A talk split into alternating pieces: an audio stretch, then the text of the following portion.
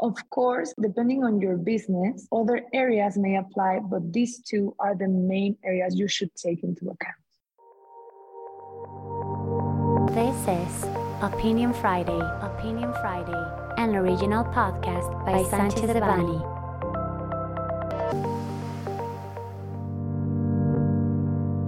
Hi everyone, welcome to a new Opinion Friday by Sanchez Devanny. In this chapter, my colleague Maria Jose Estrada and me, Leticia Neve, both associates from the corporate and M&A practice, will talk about how to start doing business in Mexico. Thank you for the introduction, Leti.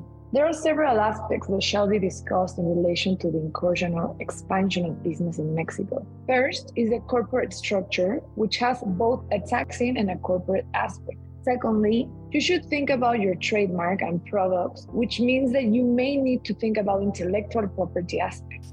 And lastly, depending on your line of business, labor and employment or international trade aspects may apply.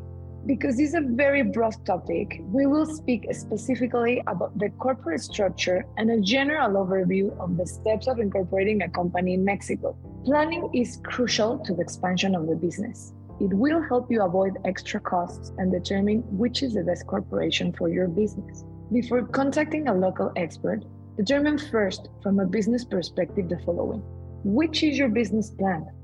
Who are going to be your partners or shareholders? How many partners or shareholders you wish to have? And is there any special requisites or rights? Who are your clients? Where are they? What are you going to sell? And what's your business in general? Once the previous is determined, you will need to have a professional team of lawyers in order to analyze, especially from a corporate and tax point of view, the best business model to be implemented in Mexico, considering the most efficient way to finance the operation in Mexico and the delivery of shares and equity, as well as to consider any possible international treaties that may be applicable for you. Of course, depending on your business, other areas may apply, but these two are the main areas you should take into account. Now, Leti, can you tell us some of the steps of incorporating a company in Mexico? Of course, there may be different alternatives for your company. And an expert advice will help you determine the best course of action for the specific case and client prospects in Mexico, Latin America, and North America. The steps of incorporating a company in Mexico are the following. First, you shall receive an authorization of the company's name or corporate name by the Ministry of Economy. Sometimes there is an already incorporated company in Mexico that has the same or similar corporate name, but don't worry, we will help you determine a good name for your company. Secondly, we will have to receive powers of attorney to be granted by the partners or shareholders in order to incorporate the company in Mexico before a Mexican notary public. The wording of these powers of attorney will be done by the Mexican lawyers that will help you because it has to comply with several Mexican requirements and will facilitate the incorporation of the company. The powers shall be granted in the country where your partners or shareholders are from. This means that depending on the country, they shall be notarized and apostille or notarized or legalized. This will be determined once we know where the companies are from. At the same time, we will prepare the articles of incorporation of the company. They shall be in accordance with Mexican legislation, but we can adapt to your international policies, request of special rights, and general needs. Once we have determined the previous two steps, the notary public will help us register your company in the public registry of commerce. With the incorporation deed and the public registration, a Mexican accountant will help you obtain a tax ID. Please keep in mind that the obtainance of a tax ID will depend on the availability of appointments of the tax administration office. Once you have obtained your tax ID, the next step is first to register the company in the Registry of Foreign Investment in Mexico. Secondly, you shall get a bank account. This is not coordinated by lawyers, but by local accountants. Lastly, you will get a registration as an employer in Mexico.